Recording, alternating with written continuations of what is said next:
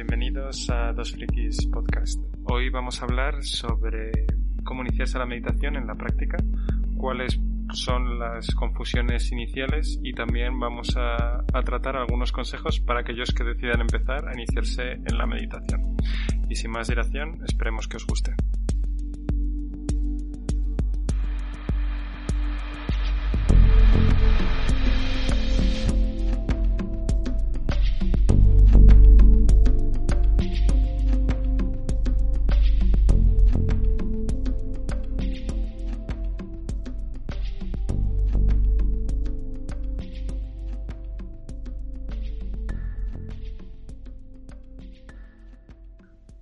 ¿Cómo estás? Hola Jaime, hola de nuevo.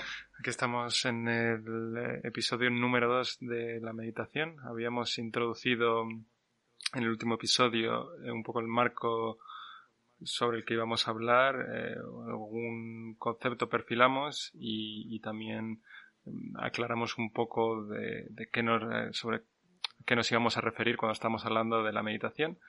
Y hoy, pues, si te parece, continuamos con, con un toque más de, de experiencias eh, más personales al respecto. Hmm. A mí me gustaría eh, hacer referencia a una conversación que tuve hace poco con una amiga, vamos a llamarla Daniela. Vale. Eh, y yo creo que es práctico, por lo menos para ver cómo entiendo yo la, la práctica de la meditación eh, cuando una vez se realiza, o sea, qué, qué habría que hacer y, y, cómo la entiendo yo, cómo la, cómo la explicaría a una persona que no ha tenido un, gran contacto con ella. ¿Vale? Entonces, eh, la conversación con Daniela eh, empieza de otra manera, pero vamos a ir al, grano directamente. Entonces, mmm, lo, que le, lo que empiezo diciendo es, eh, los, los, beneficios objetivos directos de meditar son tres. Eh, conocimiento, felicidad y ser más buena persona.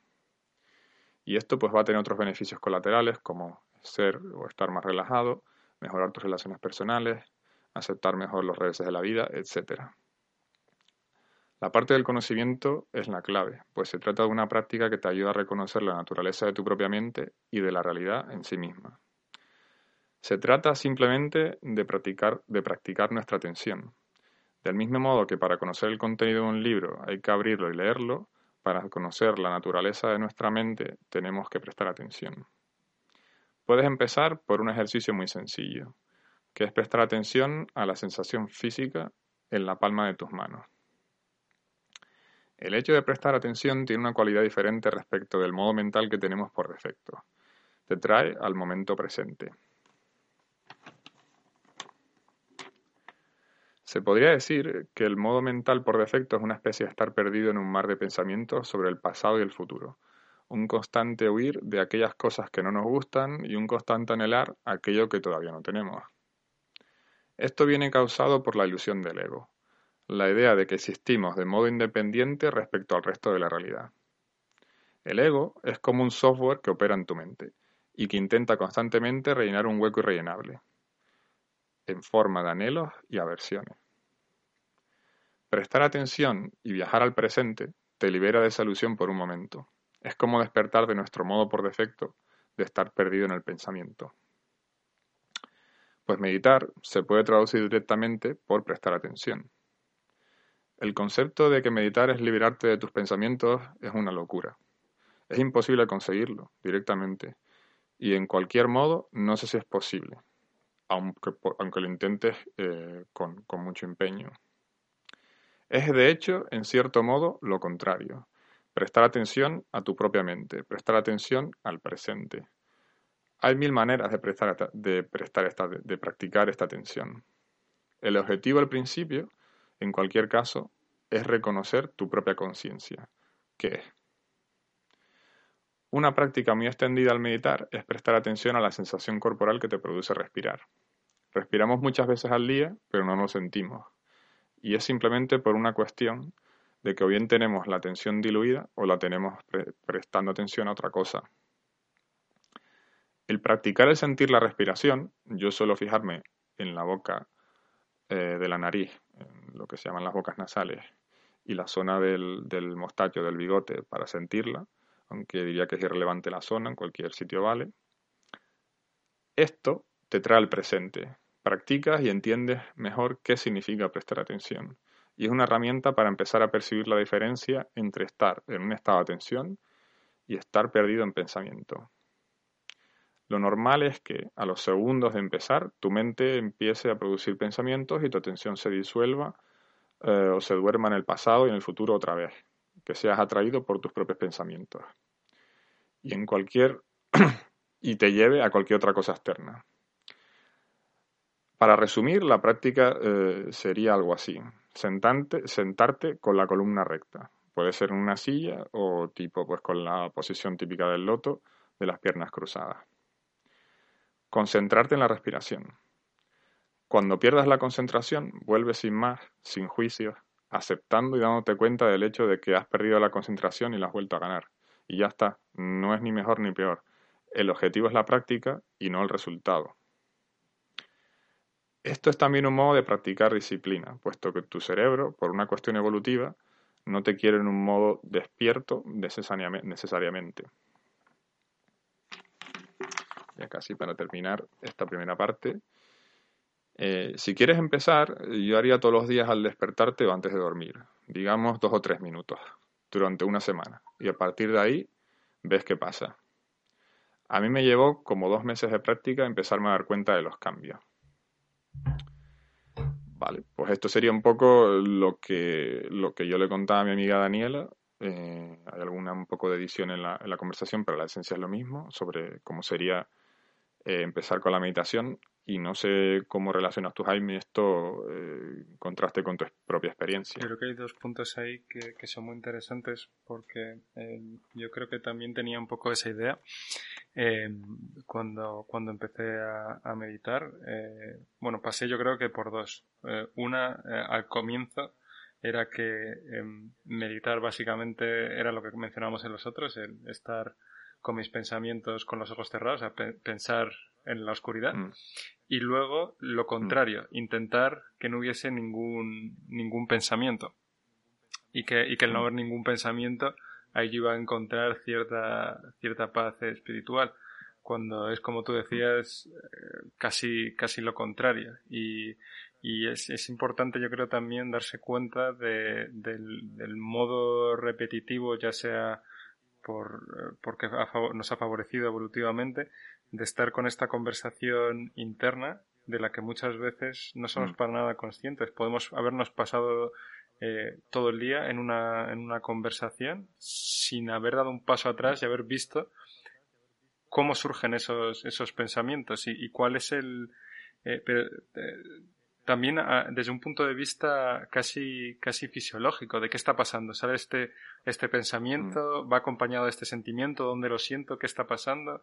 Eh, llegar a, a, ese nivel de, de, de, conocimiento sobre uno mismo, al final va abriendo poco a poco una serie de, de puertecitas hasta que, hasta que uno empieza a darse cuenta de que al final esta meditación no es tanto ya por uno mismo, sino para ser por el mejor persona hacia el resto, sino mm. eso no meditar por mm. ti, sino por, por el resto, porque todo todo este todo este toda esta introspección al final lo que nos va a llevar es a, a seguir otras dinámicas en las relaciones y en cómo experimentamos los momentos con otras personas. Sí, esto es un punto clave, el hecho de, de, practicar meditación más allá de por el hecho de practicarla. O sea, digamos que esa es la gran diferencia con, por ejemplo, jugar al tenis para quitarte el estrés, digamos, o ir a hacer footing eh, para tener un estado mental más favorable o porque lo disfrutas, el ejercicio físico sino que al final la, la, meditación eh, hay una visión y un objetivo que también tiene que ver aparte de con tu propio bienestar durante el ejercicio, que puede llegar o no, porque de hecho muchas veces meditar no tiene ni por qué ser algo placentero, ya me pasa eh, muchísimas veces, y aparte de la felicidad que se, que se pueda derivar a largo plazo, eh, tiene mucho que ver con la ética. Mm, a raíz de esta conversación, eh, la, persona con la que tuviste, ¿cómo fue la continuación?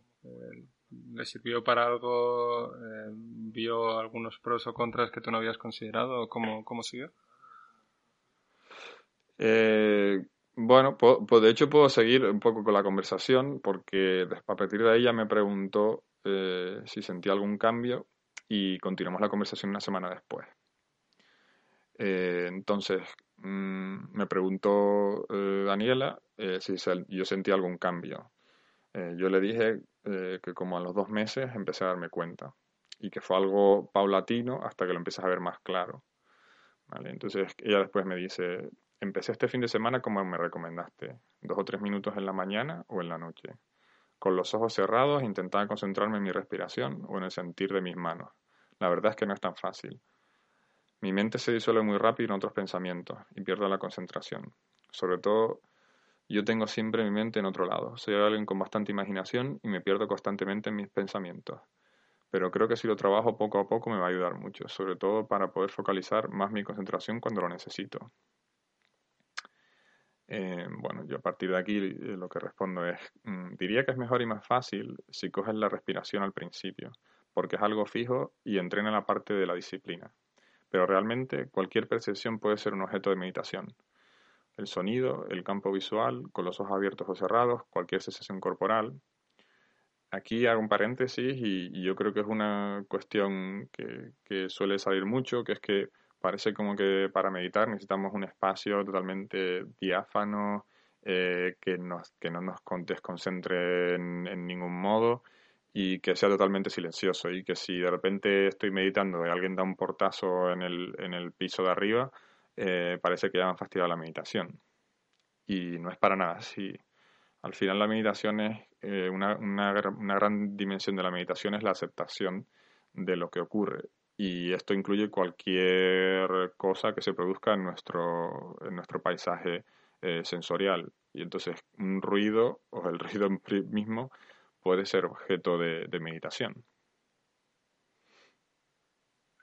No sé si a ti al principio, Jaime, te, te, ocurrió esto o, es algo que, que, o sea, que, te supuso algún problema o algo. A mí desde el principio, como empecé con, la aplicación de Sam Harris y lo dejo claro desde el principio, para mí fue bastante fácil y de hecho para mí fue una liberación porque me quita un poco de esa tensión de, que me interrumpa mientras estoy meditando. Sí, sí. Eh, de hecho se, lo dejan muy claro en, la aplicación esta de Waking Up.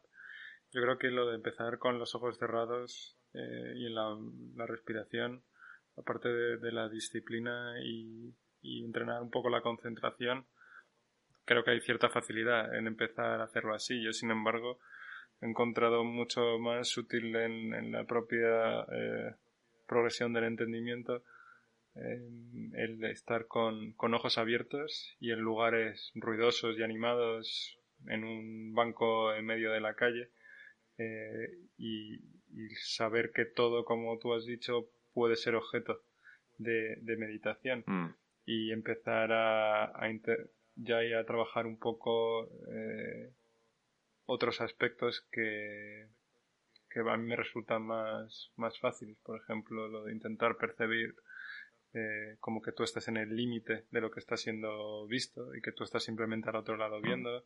Y otros temas que, que, quizás trataremos un poco más adelante de las diferentes variaciones que hay del entendimiento de la meditación en las escuelas más tradicionales. Y, hmm. y que sin embargo el, lo, que, lo que es clave es que cualquier cosa, por decirlo de una manera general, vale para, para hacer meditación y que, y que todas sirven, eh, de todas se saca una, una lección. Para tocar una que mencionamos ya el otro día y que se aclaró un poco más eh, y que están relacionados a los ruidos, la, la impermanencia de cuando seguimos un sonido. El sonido llega, el sonido se hmm. va y, mm. parece, o esa es la, ilusión, que nosotros estamos dentro de nuestra cabeza escuchando y de todo eso, todo eso puede ser trabajado, todo eso es, mm. es, es, una, es una gran lección de meditación. Mm. O incluso también eh, observar si, algo, si un sonido nos irrita, ya tenemos dos objetos de meditación. Tenemos el propio sonido y la irritación que nos produce el propio cuerpo. Por lo menos dos. También se podría separar en sensación corporal o pensamientos que surgen, pero vamos, que, cualquier cosa es válida. Como, uno muy clave fue uno que me recomendaste tú hace tiempo, que es eh, los picores que entran a veces en la piel, ya sea por picadura, por mm. irritación, por lo que sea, cuando la piel pica.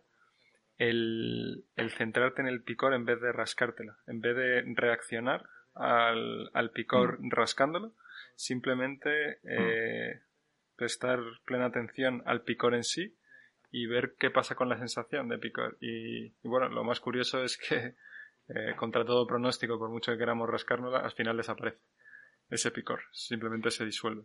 Mm. Y en el picor además, aparte de esa impermanencia del picor, eh, tienes también lo justo lo que acabas de mencionar del principio eh, budista, para los que no hayan escuchado el podcast anterior, cuando nos referimos al budismo, nos referimos al budismo agnóstico o a religioso, digamos no religioso, de eh, acción versus reacción, que es una de las cosas clave. Y, aquí entra en juego lo que hablamos al principio, lo que yo al principio con, con Daniela, eh, mi conversación, del conocimiento. Entonces, básicamente, lo que en conjunto, esto lo que, lo que te permite es poder tomar la decisión adecuada en base a una situación y en vez de reaccionar a ella. Entonces, por ejemplo, pues eso con el picor, pues la reacción usual sería rascarme. En cambio, si me presto atención al picor, lo que estoy es eh, dando a conocer a mi mente, eh, incluso a mi mente subconsciente, que el picor es algo transitorio, algo impermanente. Y al que el picor puede parecer una cosa pequeña, esto después se puede aplicar a cosas como, por ejemplo, el enfado con alguien. El saber que ese enfado no va a estar ahí siempre, incluso, incluso aunque me dure toda la vida, al final el enfado desaparece porque me voy a morir. Entonces es impermanente, segurísimo, está garantizado que es impermanente.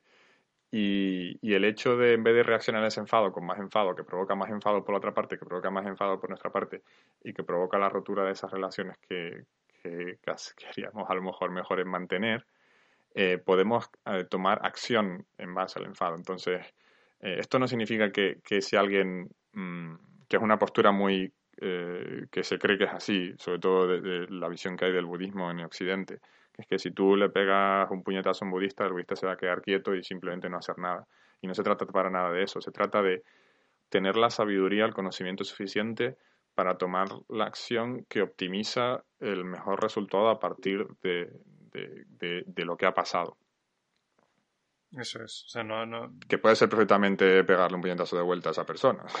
que no tiene por qué no serlo. Sí, sí. Eh, es exactamente, exactamente eso. O sea, no quiere decir que vas a, transigir con todo y simplemente vas a estar eh, siendo el, pozo receptor del sufrimiento del mm. resto, pero sí que te da eh, una gran ventaja en, saber cómo vas a reaccionar, sobre todo porque también aquí ya estamos hablando de una diferencia que es significativa, como por ejemplo cuando eh, alguien ha hecho algo que te enfada y tú estás dando vueltas y vueltas pensando en todo el derecho que tienes a estar enfadado, entre mm. estar eh, unos minutos, los instintivos de que te sale el, el, propio enfado, eh, de ahí pasar a una propia meditación sobre el sentimiento del enfado y de ahí observar cómo desaparece, cómo simplemente se, mm. se esfuma. Porque es una sensación parecida, parecida al humo. Lo vas viendo cada vez con menos intensidad mm. y hay un momento ya que no, no está ahí. La diferencia entre eso y pasarte un mes de mal humor y básicamente mm. creando una atmósfera malísima con todo el mundo que te rodea y todo el mundo que te importa y no quieres eh, infligirle sufrimiento, yo creo que es muy significativa a la hora de hacer las cosas bien en la vida de cada uno. Mm. El retiro de Goenka hacía una analogía que, era que una persona cuando viene enfadada viene con fuego y nosotros lo que hacemos es responder con gasolina o viceversa. al final, eh, yo creo que es una metáfora bastante acertada de, cuál es lo, de qué es lo que provoca una, una acción basada en reacciones, o sea, una acción en la que no hay una decisión realmente basada en conocimiento, sino simplemente la reacción automática porque sí, y luego intentar justificar esa reacción eh, de manera lógica, en vez de primero actuar mm, de la manera que, pensamos que va a optimizar el, mejor resultado de esa acción. Exactamente, exactamente es, es eso. Em, sí, sí, sí. pues eh, bueno, lo que, lo que continuaba diciéndole a, Daniela, eh, a ver si sigo diciendo el nombre falso porque, casi se me mete en la boca de verdad. Eh, vale, entonces continúa. La idea de que tienes que estar en un sitio cerrado, aislado, silencioso y con los ojos cerrados para meditar no es necesariamente cierta. La meditación intenta descubrir la naturaleza de la realidad. Y el pitido de un coche, el dolor de un pie o la respiración es todo válido para prestar atención. En respuesta a lo que ella decía que no era tan fácil, yo le decía, es muy fácil, porque desde que hayas practicado tres minutos, de eso se trata. La meta es la práctica en sí misma, así que ya lo has conseguido. Puedes esperar el efecto de la meditación, no pasa nada, pero intenta ver si puedes resetear el preconcepto de medir las cosas por su resultado. Esperar obtener algo de algo es parte del hábito de nuestra mente. Quiero ir al gimnasio para obtener este cuerpo, subir esta foto para obtener estos likes, meditar para obtener este estado mental. Esta manera de ver las cosas es engañosa y solo nos lleva a dos tipos de frustraciones.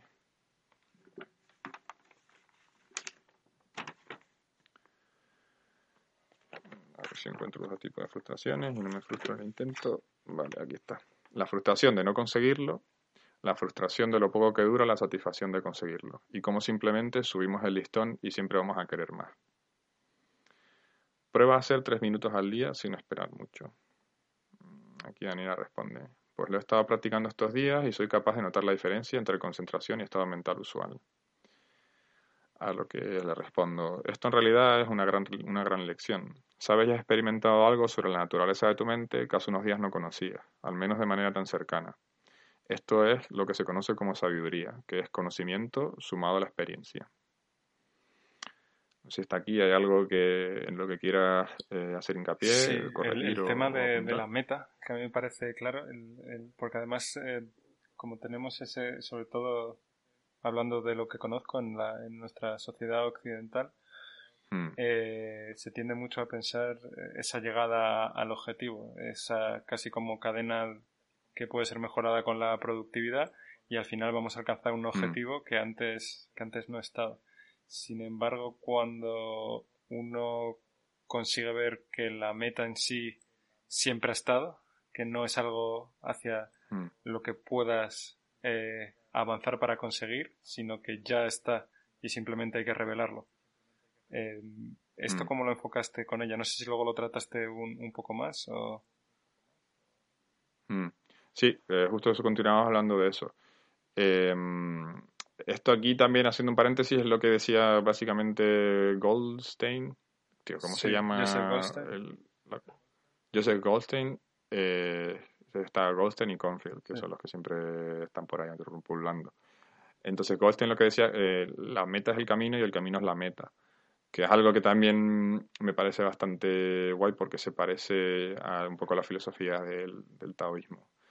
Eh, pero yo creo que es muy útil porque es simplemente concentrarte en la práctica. Entre cuando intentas obtener, cuando intentas concentrarte en el resultado, lo que vas a obtener es eh, un anhelo más que es precisamente de lo que nos trata de liberar el, la práctica de la meditación. Entonces, mm, vale. Ella continuaba diciendo, estábamos hablando de que esto era una gran lección porque había aprendido una, lo que significaba el estar, eh, estar la diferencia entre, estar concentrada, estar prestando atención estar perdida en el pensamiento.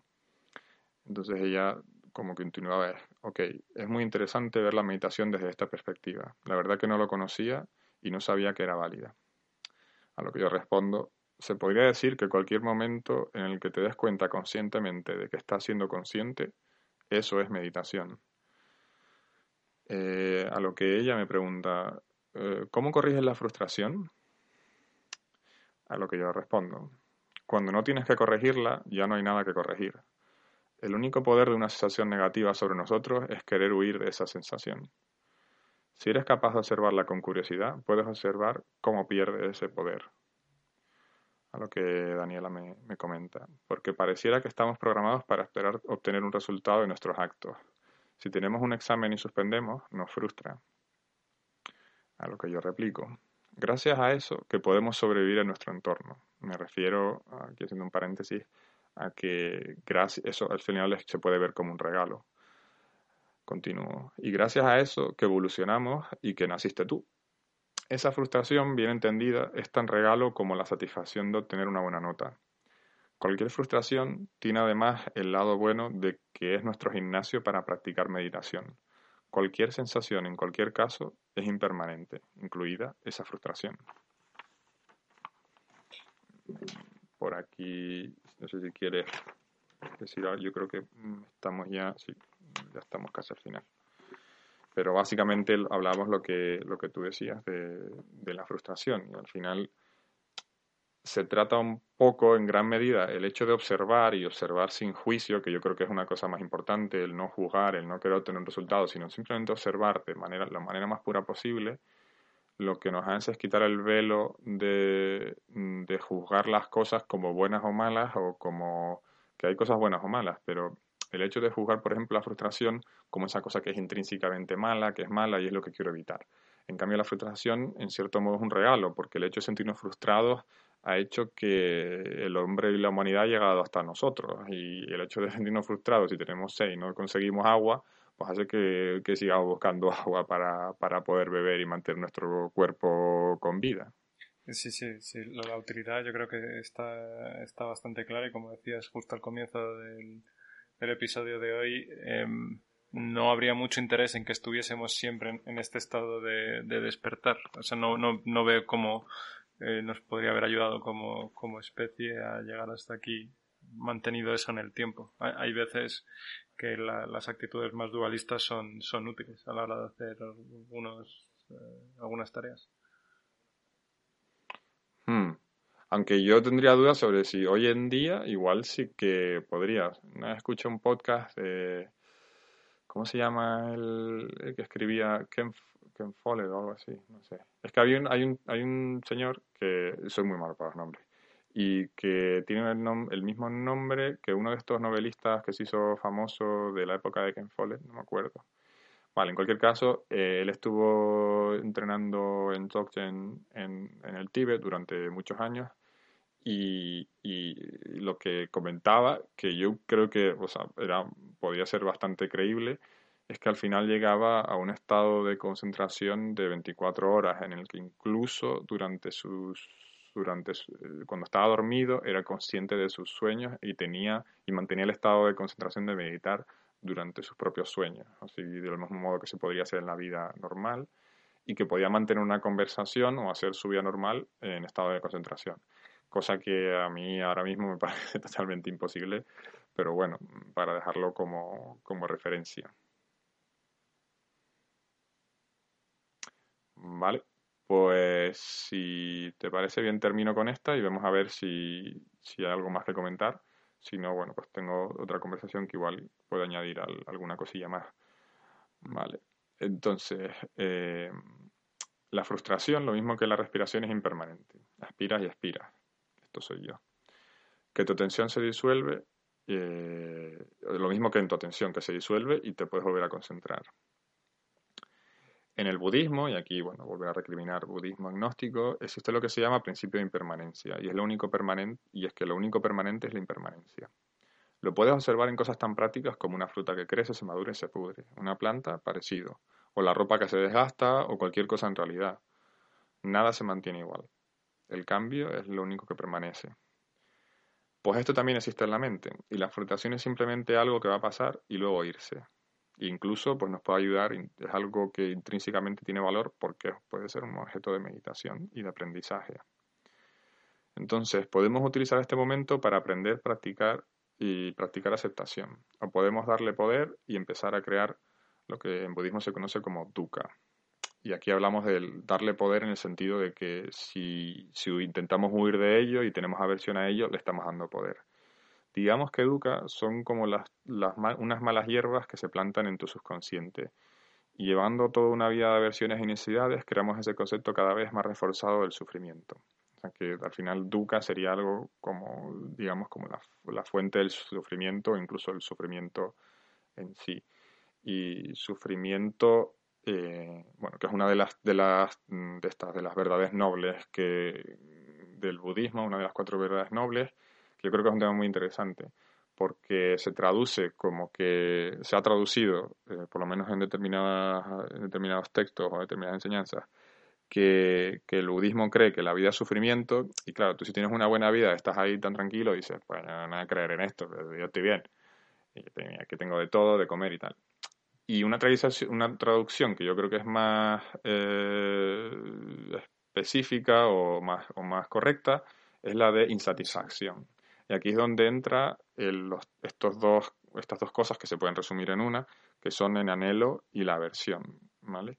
Que básicamente la aversión es, se podría decir que es un anhelo inverso. O sea, simplemente el anhelo, el querer eh, siempre, siempre más o el querer otra cosa que no está pasando y como esto eh, es infinito y siempre queremos más. Y de esto hablamos en el podcast de la felicidad al mismo tiempo.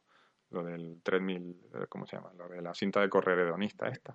Sí. corríamos, corríamos y, lo de los, los, salarios, como siempre se quiere más por más que tengas. Sí.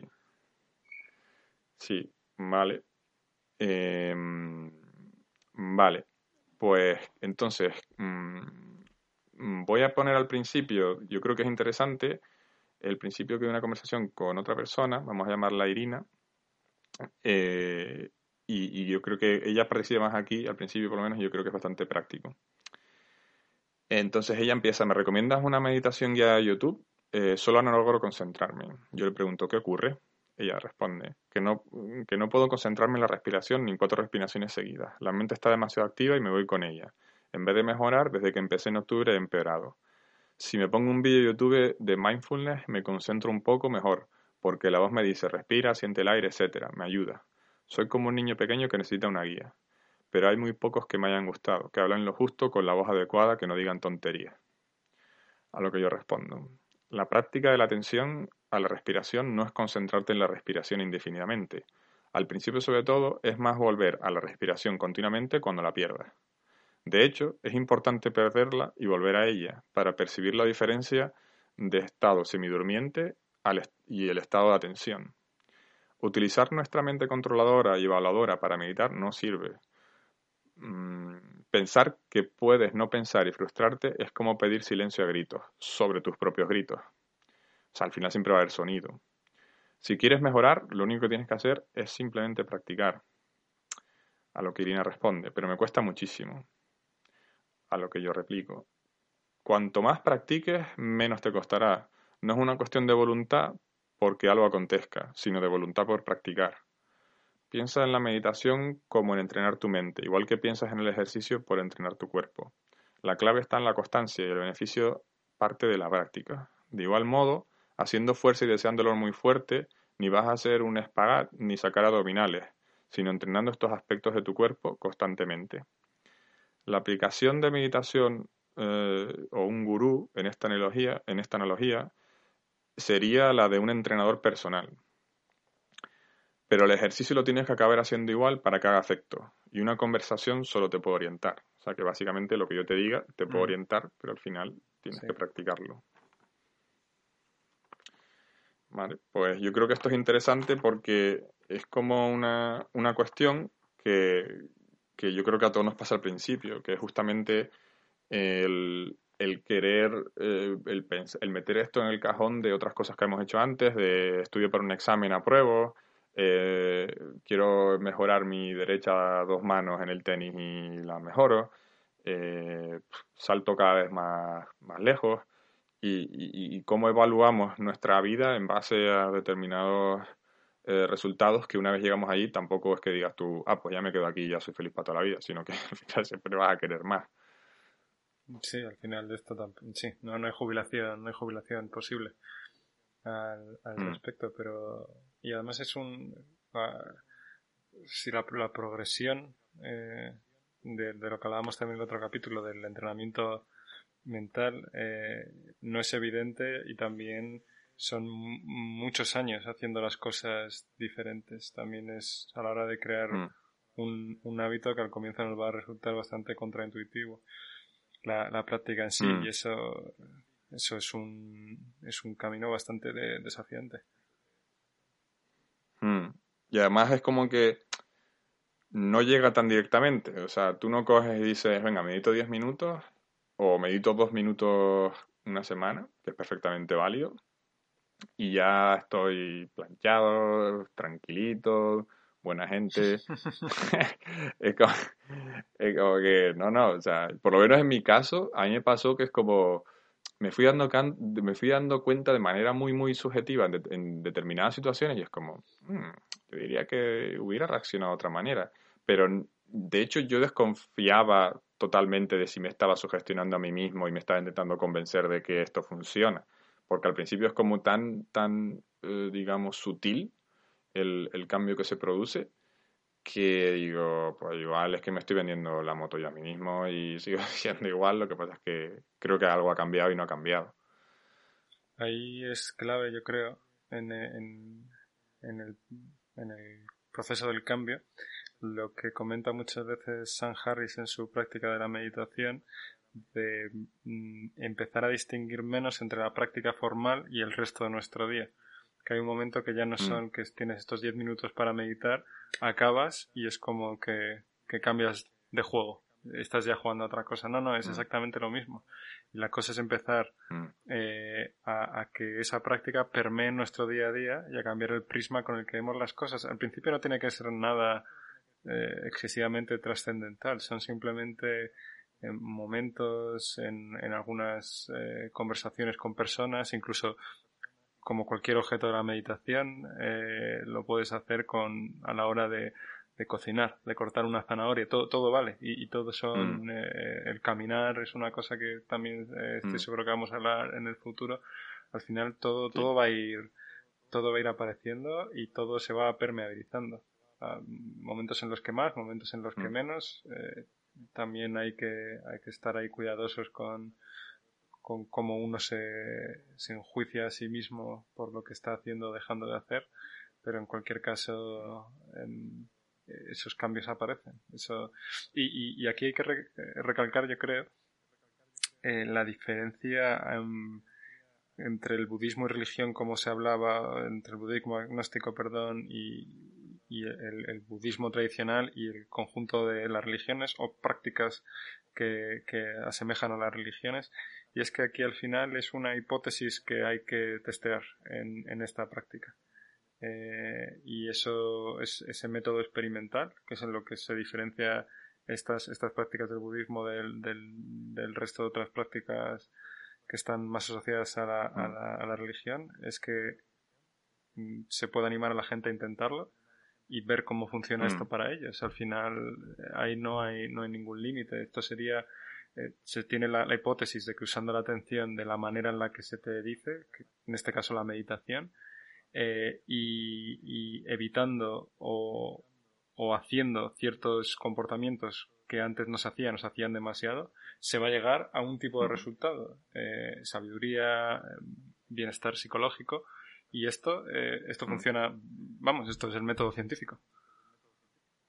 Hmm.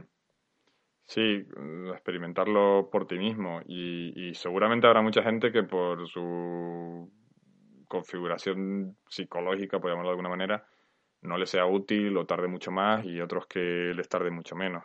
Yo creo que pues, fui relativamente afortunado, pero incluso en el retiro de, que, hice en la India, eh, retiro de Goenka, de Vipassana, el propio Goenka decía básicamente eh, Mm, sigue el método, haz el retiro, termina los 10 días y luego si no te funciona, pues a otra cosa. O sea, aquí no vamos a venderte la moto ni tienes que venir. O sea, esto, esto lo tienes que hacer, al final lo tienes que hacer por ti. Yo no quiero una congregación de gente siguiéndome y repitiendo rituales y cosas que, esto no me interesa. O sea, lo que interesa es que quiero que tú estés bien. O sea, que tú tienes que ver si es el que te funciona. Y vale, pues si quieres por el, por el momento lo podemos dejar aquí. Eh, en el siguiente me gustaría comentar algunos conceptos que yo creo que, son bastante claves eh, sobre aspectos de meditación barra eh, budismo agnóstico, agnostiquísimo, y, y, ver si los se pueden aplicar a, a, la vida normal de las personas que nos estén escuchando. Perfecto, pues muchas gracias Ari, ha sido muy interesante ver esas conversaciones y reflexiones. Vale, muchas gracias a ti, Jaime. Hasta luego. Hasta luego, hasta la próxima.